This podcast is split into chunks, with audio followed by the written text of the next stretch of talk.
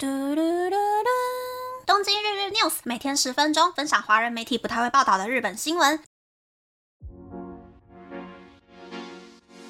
欢迎来到东京日日 news，我是可乐咪。英国的某一间顾问公司根据国际航空运输协会的资料，做出了二零二四年的护照排行榜。免签国家越多的护照排名就越前面。第十名是冰岛。第九名是斯洛维尼亚、斯洛伐克、拉脱维亚；第八名是立陶宛、爱沙尼亚；第七名是美国、匈牙利、加拿大；第六名是波兰、纽西兰、捷克、澳洲；第五名是瑞士、马耳他、希腊；第四名是英国、葡萄牙、挪威、卢森堡、比利时；第三名是荷兰、爱尔兰、丹麦、奥地利；第二名是瑞典、韩国、芬兰。第一名是西班牙、新加坡、日本、意大利、德国、法国。刚刚念到的国家呢，免签国家超过了一百八十五个。而台湾的护照，我刚刚看了一下，其实也对应一百一十国家啦，代表说全世界一半以上的地方都可以去了，不需要提交存款证明，也不需要跑一次办事处交资料，然后还不一定可以拿到旅游签证。我觉得已经很方便了。但是出国之前呢，还是先上网确定一下这一些免签国家，哪一些国家可以两手空空去，哪一些国家要事前上网申请，哪一些国家是要先准备好资料领落地签，才可以玩得安心又快乐哟。接下来是久违的认真的长篇新闻啦。超商是我们生活中变成一个非常不可或缺的存在，常常发售新商品，但也有很多默默消失的商品。那么二零二四年可能会出现哪一些新商品？又有哪一些商品会变成长寿商品呢？根据日本加盟店协会的数据，日本的超商总共有五万七千间门市，年营收高达日币十一兆元。其中，Seven Eleven 有两万一千间门市，全家有一万六千间门市，Lawson 有一万四千间门市，占了全体的九成。每一间门市大约贩售三千种商品，每周会发售一百种新商品。所以每一年都会有七成的商品被替换掉，不容易消失的商品有日清泡面、可口可乐这种超级定番的商品。真实的尾鱼美乃滋饭团虽然也一直都有在贩售，但是因为会定期改变食谱以及包装，所以算是会被替换掉的商品。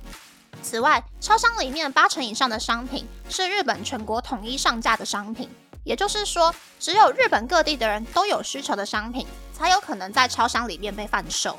每间超商都有用 POS 系统来管理商品的销售状况。尾鱼美乃滋饭团一天销售超过二十个，糖果泡面一天卖一个，都算是卖得不错。但如果发售后一到两周就开始卖不出去的商品，就会被认定为业绩不好的商品。当门市里面的库存都卖光光之后，就会下架。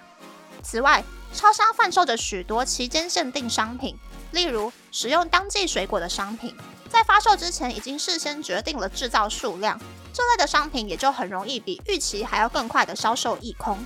但因为超商的门市非常多，需要的原料也比其他类型的店铺还要多，所以不太可能会为了少数顾客制造需求比较少的商品。所以在讲究多样化的时代，开始出现了地区限定的商品。例如，Seven Eleven 用奇玉县产的小麦制造的冷藏面，就只有在奇玉县内贩售。其实，日本的超商从两千年代开始蓬勃发展，靠着杂志的介绍吸引客人。而现在的超商变成了银发族的购物天堂，也出现了许多自有品牌商品。而自有品牌商品变多的原因，就和利润有关系。超商有大约四分之一的业绩是靠香烟在撑着。但香烟本身的利润只占售价的百分之十一左右，其他的商品利润大约占售价的百分之三十五，但是自有品牌商品的利润大约占售价的百分之五十，所以自有品牌的商品越变越多。而二零二四年日本的超商最受瞩目的商品就是冷冻食品，现在的冷冻技术越来越好，售价也越来越便宜，销售期限比鲜食还要长，美味程度不输鲜食。所以，Lawson 在去年就在部分地区贩售冷冻饭团，试图减少食物的废弃量。Seven Eleven 也在鲜食，全家也在服装方面下足了功夫，就是希望能够让更多顾客每天造访超商，开心的购物。嗯，大家觉得怎么样呢？我很久很久以前看过一个报道，说美国好像有一个法律是，可口可乐如果售价是一美金的话，全美国不分东西南北夏威夷，所有的店铺都只能够卖一美金。可是每个地区的物流成本都不一样，价钱统一的话，那比较偏远的地区，他们的利润可能就会被压缩掉。所以大型超商沃尔玛之类的，他们就开始制造自有品牌商品，用自己的方式来定售价，用自己的方式来确保利润。比较夸张的超市呢，常温的商品里面呢，可能有六成以上全部都是自有品牌。而日本的三大超商 Seven Eleven 在增加销售期限两到三天的冷冻盖饭，可是卖的比吉野家还要贵，饭也比不过吉野家松松软软刚煮出来的口感。其他鲜食，例如便当好了啦，分量比别人少，售价比别人贵，大概贵了日币一百五十元吧。我已经对 Seven Eleven 脆心啦。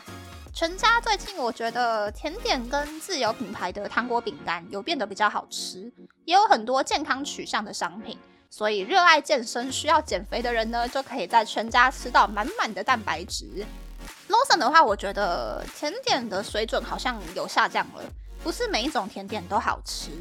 Lawson 的鲜食，我每一次去买新商品啊，例如什么跟拉面店合作的拉面，但是我每一次买都不好吃，我就觉得。什么 Lawson 的鲜食全部都是雷呀，所以我不太敢在 Lawson 买东西。我去 Lawson 的话，顶多就是买咖啡啊，或者是自有品牌 Natural Lawson 的枫糖坚果吧。